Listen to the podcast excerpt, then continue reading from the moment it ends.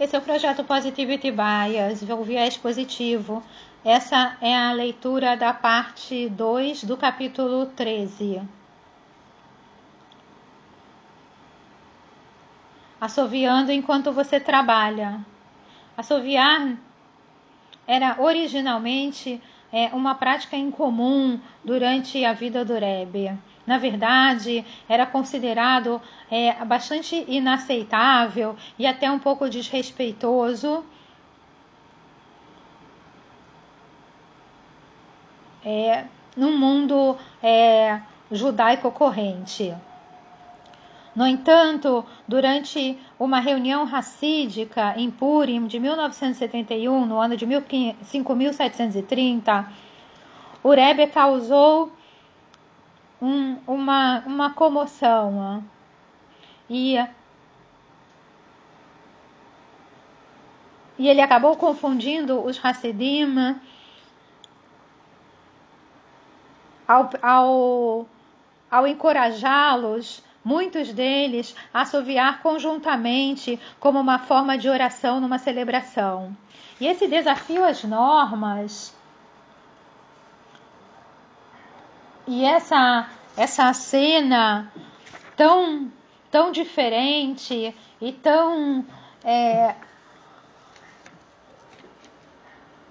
tão acolhedora para a alma foi capturada muito de forma muito bonita pelo Rav Meir Mitchell Absera, que é, estava presente naquela noite. E esse esse senhor disse: no jejum de Purim eu, eu me juntei a uma reunião racídica onde estava o Rebbe de Lubavitch. E nós éramos milhares cantando e, e batendo palmas de uma maneira muito, muito forte. E de repente, sem nenhum aviso, o Rebbe se virou na minha direção, olhou para mim diretamente nos meus olhos e ele colocou dois dedos é, na frente da sua boca e assentiu na minha direção muitas vezes. Eu não pude entender exatamente qual era aquele significado. E um pensamento é, é, cruzou a minha mente de, que ele estava me, me dando um comando para assoviar. Mas eu, eu realmente desconsiderei isso. Porque como um homem como ele, com a sua nobreza, ia pedir alguma coisa tão ridícula? E eu olhei sobre os meus ombros para ter certeza que não tinha ninguém atrás de mim e alguma outra pessoa a quem ele se direcionava, mas realmente é, ele estava olhando para mim. E eu coloquei os dois dedos na minha boca e esperei. esperei. E o, o rosto do, do Rebbe se iluminou, mostrando que eu tinha entendido. E assim eu entrei naquela dimensão e eu soprei no meu primeiro assovio. E alguns se juntaram e de repente eram centenas de pessoas assoviando. E o, o, o ar se transformou com a ressonância daquele som. É, meu, meu, meu lábio inferior rachou e doía e eu tinha bolhas. Mas o Rebbe não ia me permitir parar. Ele estava, ele estava tomando aquilo muito a sério. E ele pediu que, é, que eu tivesse mais energia, e que e na, naquela minha imaginação sem limites é, é, aquele lugar se transformou e as nuvens negras se dissiparam e, é, e, e toda a escuridão foi desconcertada com aquele nosso assovio coletivo. E as mentes, as mentes é, se limparam ia. E todos ficaram ali trocando é, uma postura rígida por uma postura mais muito mais relaxada.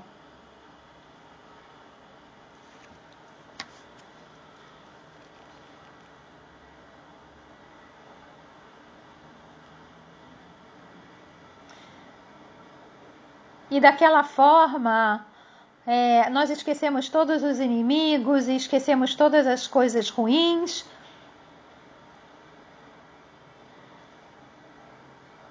E nós cantamos de novo e assoviamos de novo. E ao final, nós tocamos é, um chofar como uma redenção final. E dessa descrição do senhor Absiras, é, podemos ver como esse momento foi transformador e como essa experiência foi de êxtase, uma expressão de êxtase que se abriu é, com aqueles corações e mentes que estavam atendendo aquela reunião mas nem todos ficaram movidos na, na mesma direção. Alguns anos mais tarde, num Rosh Chodesh Reshvan de 5.736, no ano de 1975, um fotógrafo é, é, tirou uma foto do Rebbe encorajando os assovios num Farbrengen que foi publicado é, é, nos jornais judaicos de, de larga circulação e rodou por várias publicações. E não importando que no jornal é, havia uma menção favorável a essa ação, muitas cartas começaram a chegar de numerosas pessoas que eram contra a, essa, a esse ato tão frívolo por um, um Rebbe, e outras cartas vieram é, defendendo a decisão do Rebbe, e enfim, aquelas pessoas que é, eram difamadoras permaneceram ali vigilantes. E uh, alguns meses depois, em Purim daquele ano, o, o Rebbe se referiu ah, especificamente a esse Farbrengen tão controverso. E ele disse, alguns meses atrás,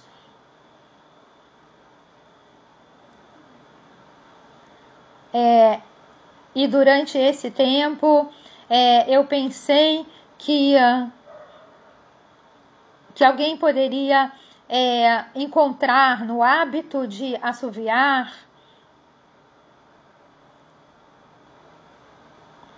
algum, algum tipo de recurso. Mas isso de fato não aconteceu. E, a, e aí o Rebbe começou a citar numerosos exemplos em que o assovio aparece tanto na Torá escrita quanto na Torá oral, iluminando assim é, o tema através de diferentes histórias. E, e dando um exemplo que assoviar era um sinal de é, desinibição e de alegria. E quando essa expressão acompanhava uma mitzvah, ela implicava que a, a pessoa completou a sua identificação com um ato em si mesmo. E, e também com Deus, que comandou aquela mitzvah. E a Hassidut nos ensina que é, justo no momento em que alguém é, se completa com alegria, ele não só é, pode dançar, cantar, é, e dessa maneira ele pode se conectar com o divino e é, evocar uma genuína expressão do divino. E no livro de Samuel, o rei Davi descreve uma dança na frente da nação quando ele voltou depois da sua captura pelos filisteus. E o rei Davi também foi contagiado por esse comportamento exuberante, mas ele defendia essas ações como uma base de inspiração para as massas, para incrementar o sagrado. E nas palavras do Rebbe, o rei Davi se comportou dessa maneira especificamente quando ele, se, ele estava conectado com uma mitzvah e ele estava em profunda alegria. E o Rebbe também se referiu a uma passagem de Maimônides que é, diz que dançar e cantar é uma, demonstra é, é uma demonstração que estão nas escrituras e que podem ser feitas quando se relacionam com uma mitzvah ou com fins espirituais. E, e, que não só é permitido, mas é uma expressão espiritual de alta grandeza. E o Rebbe também se referiu à ideia de assoviar, que é, existe mencionada no Talmud, que é se refere ao verso. Se eu assovio para eles, então eu me reúno com eles. E, e esse assovio é um sinal que Mashiach está é chegando em breve e que Deus vai assoviar e nos reunir é, dos exílios. E alguns, comentador, alguém, alguns comentaristas é, dessas escrituras explicam um verso.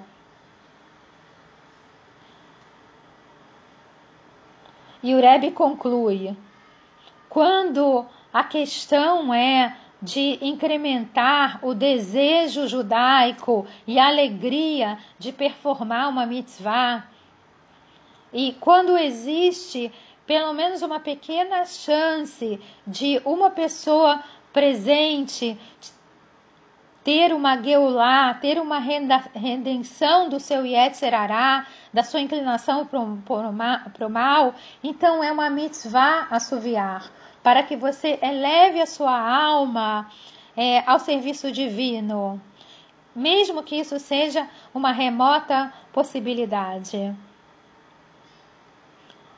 E se nós, nós vemos em certas circunstâncias onde judeus, através de um simples assovio, experienciam é, uma mudança fundamental na sua expressão espiritual, de um extremo para o, para o outro.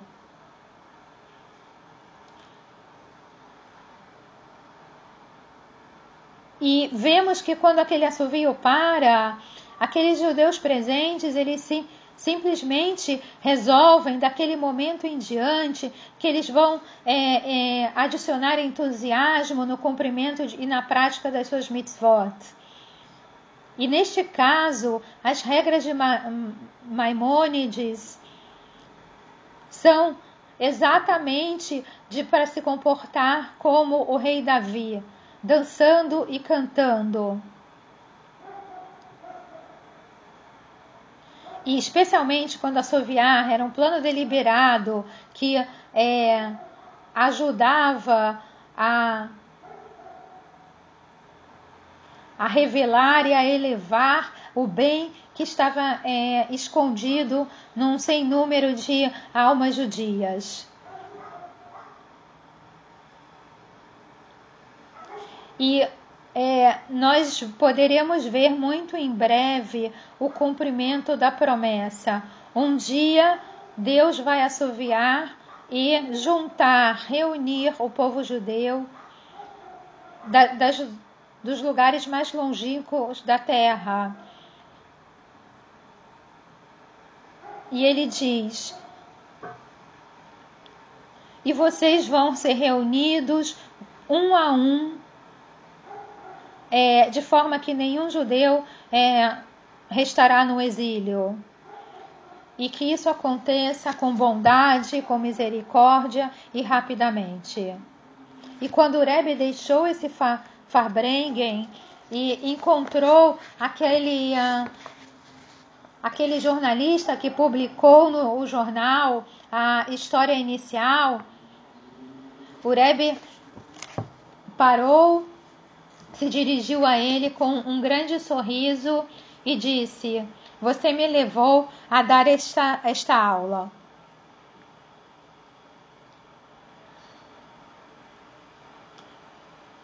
Renovando, nos renovando em, em dias antigos. É importante que é, nós observarmos que esse, é, essa mudança de paradigma espiritual não era só uma decisão estratégica numa, num profundo entendimento psicológico da motivação humana e das mudanças dos tempos. De fato, é, havia, muitos, muito havia muito desengajamento na vida judaica é, que era abastecida com uma narrativa amorosa de vitimização e uma nuvem de perseguição que é, obscurecia toda a identidade judaica e o engajamento de muitos. E apesar de que a, a a ênfase do Rebbe na alegria estava primariamente conectada com os ensinamentos é, mais profundos da Hassidut, começando com Baal Shem Tov. Ele se referia àquele, àquele momento presente. O racidismo, historicamente, sempre foi conhecido pela sua prática de alegria.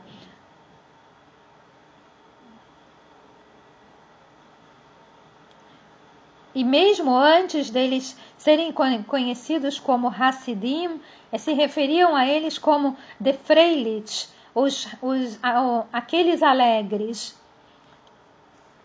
E no início do século XVIII, a, a, no, a norma motivacional era é, definida pela recompensa ou punição, pela pressão social, pelo ostracismo e mesmo pela excomunhão. Esse sistema funcionava é, e era considerado apropriado é, considerando as condições históricas e culturais daquele tempo, daquela época. E por muitos séculos a religião era algo sério e uh, é, Deus requeria uma constante penitência e uma purificação dos pecados. E a alegria da, do povo era simplesmente alguma coisa é, que não era uma prioridade espiritual é, naquele tempo de judaísmo medieval. No entanto, é, o início do racidismo enfatiza essa exuberância é, sem limites e foi um choque para aquele sistema. De fato, em 1801, quando o fundador do Rabad, Rav Shneur Zalman of Liadi, foi é, preso por conta de uma informação difamatória que foi dada ao governo czarista pelos oponentes do movimento Rabat. O, o primeiro documento que uh, foi apresentado ao governo dizia que os, os Hassidim estavam criando uma nova religião.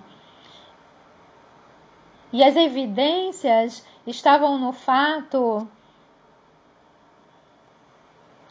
que nos, nos livros dos fundadores do racidismo estava declarado que uma pessoa tem que ser sempre feliz.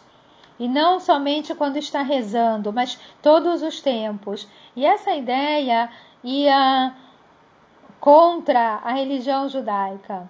Como pode a alegria ir contra o judaísmo? Como pode isso ser? E para é, entender propriamente essa controvérsia e, e essa novidade nos ensinamentos racídicos, nós precisamos ir um pouco mais profundamente. Com certeza, o conceito de é, Simha Shal Mitzvah, alegria de uma mitzvah, sempre foi parte, uma parcela dos ensinamentos judaicos.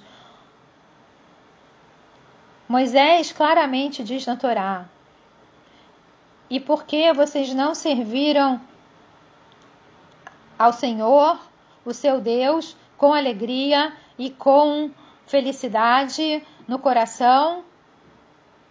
Então, portanto, vocês estão servindo aos seus inimigos. De maneira similar, centenas de anos depois, o rei Davi exclamou: Sirva ao Senhor com alegria.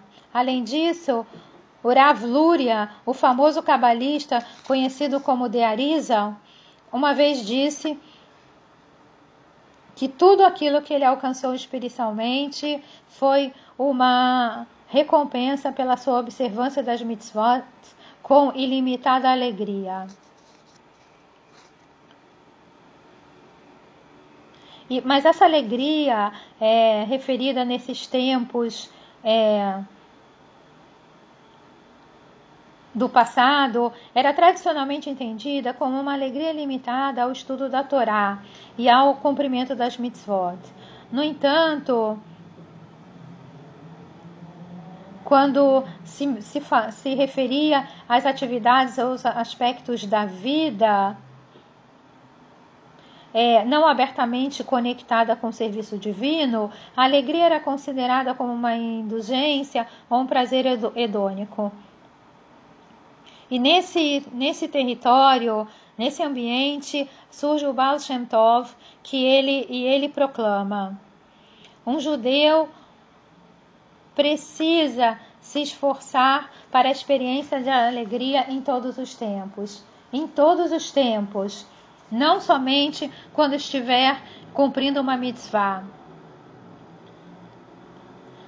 E para comprovar é, essa, essa sua proclamação radical, o Baal Shem Tov é, ensinou da, do, da ética dos pais. Todas as suas ações devem ser para buscar os céus.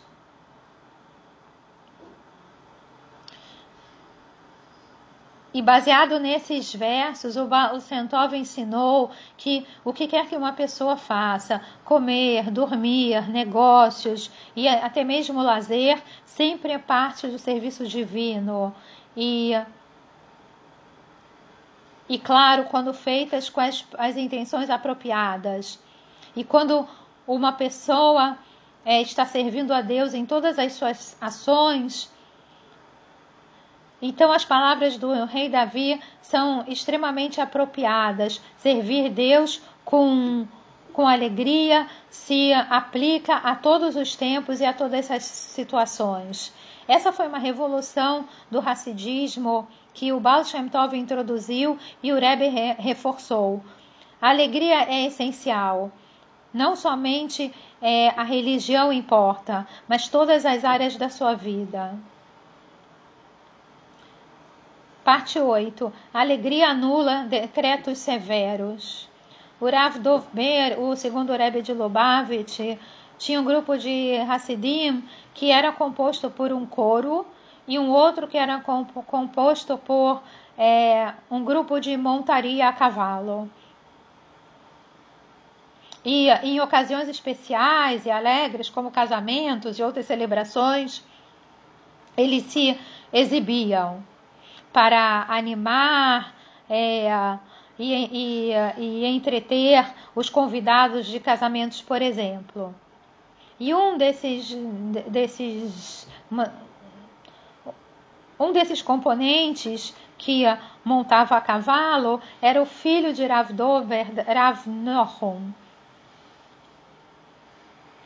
E o Rav, Dover sempre contemplava essa performance da sua janela. E uma determinada ocasião, ele deu instruções para que o coro e, e a montaria é, se apresentassem num dia comum da semana. E durante a apresentação, o seu filho, Rav Norman, caiu do cavalo.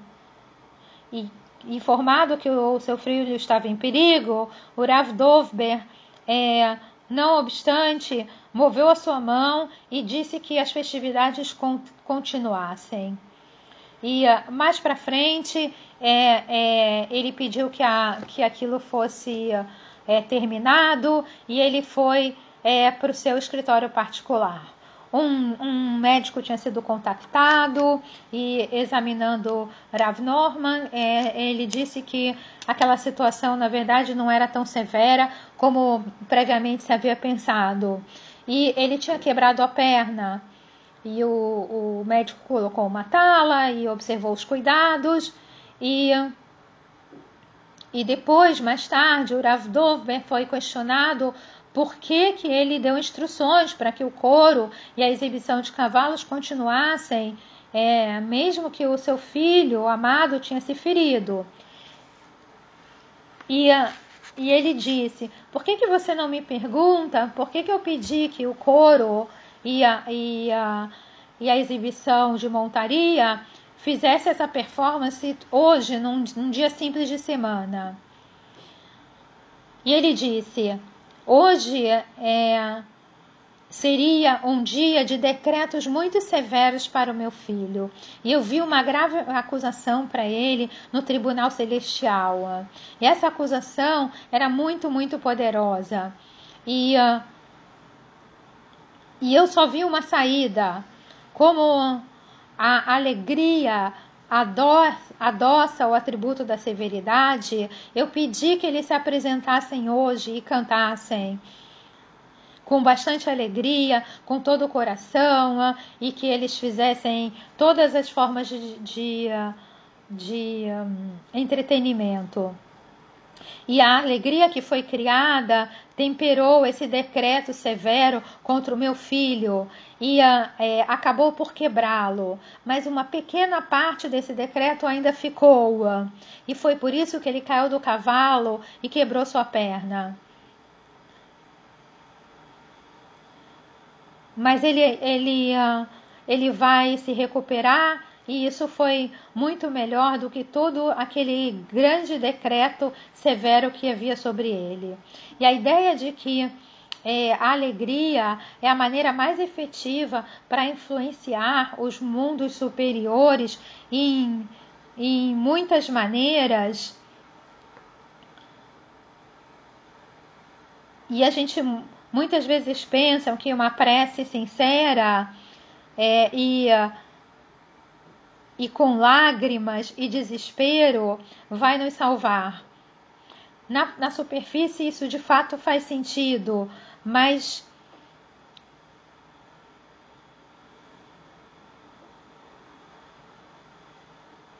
Mas nas nossas preces, quando nós pedimos para os nossos queridos e para nós mesmos o que a gente é, é, necessita deses, desesperadamente, nós devemos é, mudar o nosso paradigma. Mas será que isso, isso realmente funciona? Então, durante uma audiência privada com um Rebbe, um Hassid, que é, expressava negatividade pessimismo sobre o seu futuro, o Rebbe levantou-se e se aproximou da estante e pegou um volume do Zohar da sua prateleira e colocou na frente do Hassid e abriu numa passagem.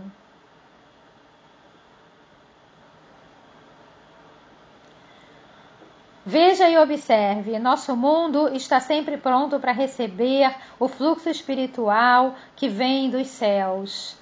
Os, os mundos superiores, o mundo superior nos, nos provê de acordo com o nosso estado aqui embaixo. No, e se nosso estado aqui é de felicidade, é de alegria, é, a correspondência será a abundância que virá dos céus. No entanto, se o nosso estado aqui é de tristeza, então, de maneira também correspondente, correspondente o fluxo das bênçãos será restrito. No entanto, disse o Rebbe, servir, servir Deus com alegria é, é a, a nossa missão. E por conta dessa alegria humana e do otimismo, nós vamos receber a alegria do mundo superior. É, o céu e a terra estão em constante comunicação. De fato, como é ensinado no Zoa, o que, o que acontece aqui é os céus respondendo às nossas circunstâncias. Em outras palavras, a gente pode intervir e impactar na, na, realidade, na realidade em parceria com Deus. Essa é a base da oração.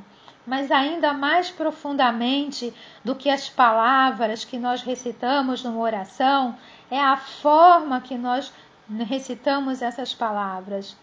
Estamos, nós estamos é, preenchidos com é, pesar ou nós estamos preenchidos com é, alegria, nós estamos é, chorando ou nós estamos cantando? Nós estamos simplesmente recitando sem pensar e murmurando essas palavras? É, os humores e as emoções que nós cultivamos é, durante uma oração e ao longo do dia é, se transformam em ondas que transportam as nossas visões e os nossos futuros para que eles se manifestem na nossa, na nossa vida. De fato, a alegria é vista pelos nossos sábios como a mais eficaz, o estado mais eficaz para ativar a nossa conexão e o nosso desejo com o desejo de Deus.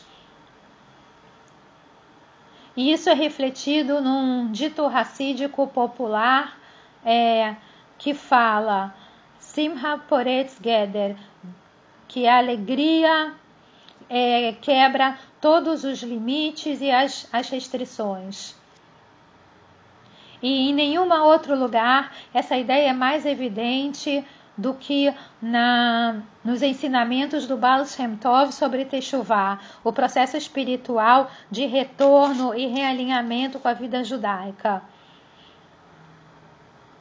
E numa história que é atribuída ao Baal Shem Tov, em um ano ele perguntou ao Rav Zev Kitzes, um dos seus discípulos mais sêniores, para que ele é, tocasse o shofar para a congregação em Rosh Hashanah. E o Baal Shem Tov instruiu ao Rav Zev. Eu quero que, vocês, que você estude todas as kavanot, todas as meditações cabalistas que pertencem ao shofar, porque assim você vai poder meditar quando você é, fizer os toques. E o Rav Zev é, tomou isso como um, uma tarefa, com alegria, mas com certo tremor também, porque era um grande privilégio, mas era também uma imensa responsabilidade. E ele estudou diligentemente essas, essa mística e, uh, e aprendeu sobre as discussões e os significados do chofar e como que esse, o seu som é, podia ser alcançado num, num dia sagrado. E ele preparou um pedaço de papel, é, onde ele colocou lá os pontos principais de cada meditação, e assim ele poderia é, se referir a eles enquanto ele estava tocando o chofar. E finalmente no, o grande dia chegou, e era a manhã de Rosh Hashanah, e o Rav ficou lá na Bimá, é, lendo, e no centro da sinagoga do Baal Shem Tov, é, cercado por todas aquelas pessoas, é, rezando e se concentrando. E num canto da, da num, num, dos cantos da sala estava lá o Baal Shem Tov, é, encarando e aguardando pela, pela, pelo chofar. E de repente um silêncio encheu a sala e era a antecipação para o clímax daquele dia, exatamente o toque do chofar. E o Rav Zev é, colocou a mão no seu bolso para retirar as suas notas e o seu coração congelou. O papel não estava ali, ele tinha havia perdido, mas ele se lembrava de que o papel tinha sido colocado no seu bolso, mas ele simplesmente não estava lá. E ele é, freneticamente buscou na sua memória tudo aquilo que ele tinha se estudado, mas ele ficou tão abalado que na sua mente só tinha é, é, um branco total. E ele começou, é, lágrimas vieram aos seus olhos de frustração, e ele ficou muito embaraçado e a, a sua é, ele ficou também é, vermelho e ele realmente tinha desapontado o seu Rebbe, que tinha confiado nele para essa missão tão sagrada. E ele tocou o chofar como faria simplesmente, sem aquelas intenções mais profundas, mas com o coração quebrado. E ele é, tocou exatamente como requeria Allahá, é, e depois ele foi e se sentou no seu lugar, evitando os olhos do Rebbe. No, no, na conclusão do dia e das orações finais, o Baal Shem Tov é, se dirigiu ao, ao, lugar onde estava o Rav Zev, que estava lá soluçando debaixo do seu talit. E, e uh, o Baal Shem Tov disse: Gut Yom Tov, Rav. Foi a, a mais extraordinária, o mais extraordinário toque de chofar que nós ouvimos hoje. E o Rav disse: Mas, mas Rebbe, como assim? E Baal Shem Tov explicou: No palácio real há muitos portões e portas e muitos halls e muitas câmaras de entrada. O palácio tem muitas campainhas e muitas chaves e chaves que abrem diferentes portas, mas tem uma chave mestra que abre todas as, as portas. E o Baal Shem Tov explicou: a meditação são essas chaves, elas destrancam portas específicas que nos levam a uma outra câmara e é, a outros mundos, mas tem uma chave que destranca todas as portas e pode abrir todos todos as, os cômodos do palácio divino. E essa chave mestra são as lágrimas de um coração quebrado.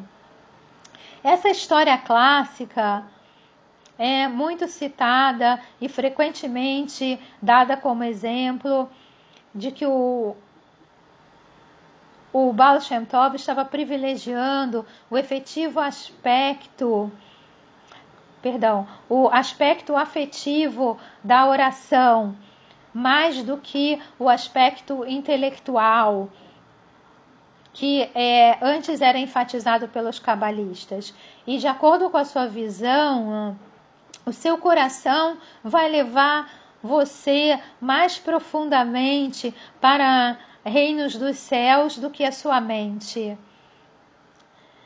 De forma adicional, essa caracterização sincera é, das lágrimas é, que purificaram, são águas purificadoras mais do que é,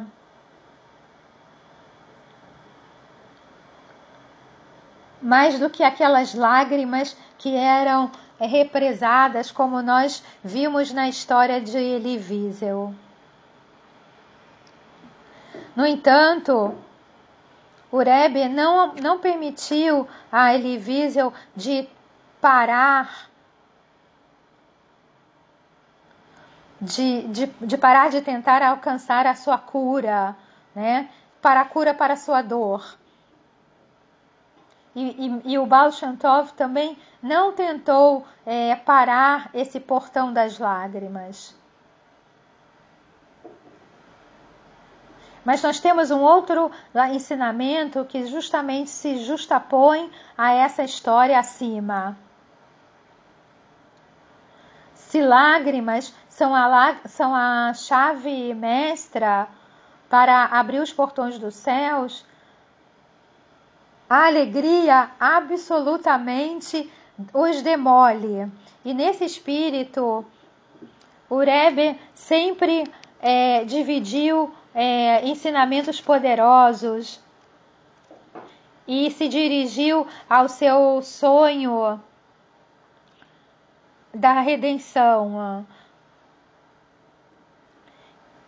E ele ensinou que a ideia de que a alegria é, rompe todas as barreiras e uh, transpõe o último obstáculo de milhares de anos dos judeus no, no Egito e, e, remove todas as barreiras é, para a vinda iminente de Mashiach.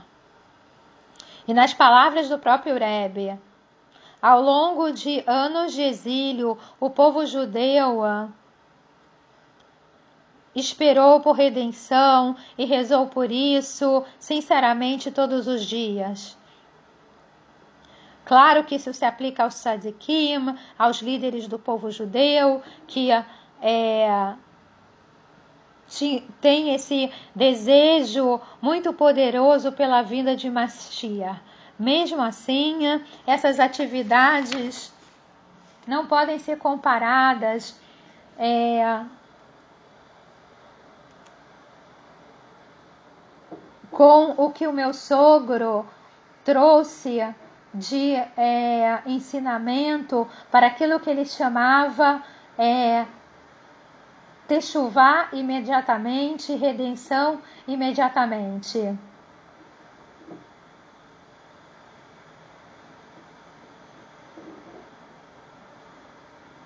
Muitas décadas se passaram é, e uh, dessas das atividades que foram mencionadas é, para trazer Mashiach. No, no entanto, Mashiach não veio ainda. E não temos explicação para isso. Mas temos uma pergunta natural: o que, que nós fomos, podemos fazer para trazer Mashiach que nós, nós ainda não fizemos? E uh, o que nós podemos sugerir como serviço divino é a expressão da alegria para trazer Mashiach. Nas, nas gerações é, anteriores, as, as pessoas com certeza experienciavam a, a alegria na conexão com a sua observância das mitzvot. E, e, e, nessas gerações a ênfase era a servir a Deus e a, E essa, é, esse serviço é o que nos trazia alegria. A sugestão agora é de usar a simha, usar a alegria como um catalisador para trazer martias. Em, contra, em contraste, é, colocar a ênfase na alegria ela mesma, na, no, no estado de alegria. E quando meditamos na iminência de Mashiach chegar e aos conhecimentos dessa, dessa época de perfeição, a simha, a alegria, vai se espalhar por todo o mundo. E em uma experiência muito especial, muito além da, da simha que nós temos no presente. E essa simha vai nos levar à alegria da redenção. Quando nossas bocas estarão é, é, preenchidas com alegria. Ao longo de toda a sua vida ensinamentos, o Rebbe personificou e insistiu nessa, em cultivar essa consciência da, da experiência de êxtase, de uma alegria incondicional. É, e na sua procura desse link perdido, dessa conexão perdida que vão, vai reabrir os portões daquele jardim primordial que nós deixamos há tanto tempo atrás. Esse é o projeto Positivity Bias. Eu sou Mônica Barg. É um projeto sem fins lucrativos. Essa gravação pode ser replicada para quem tem interesse.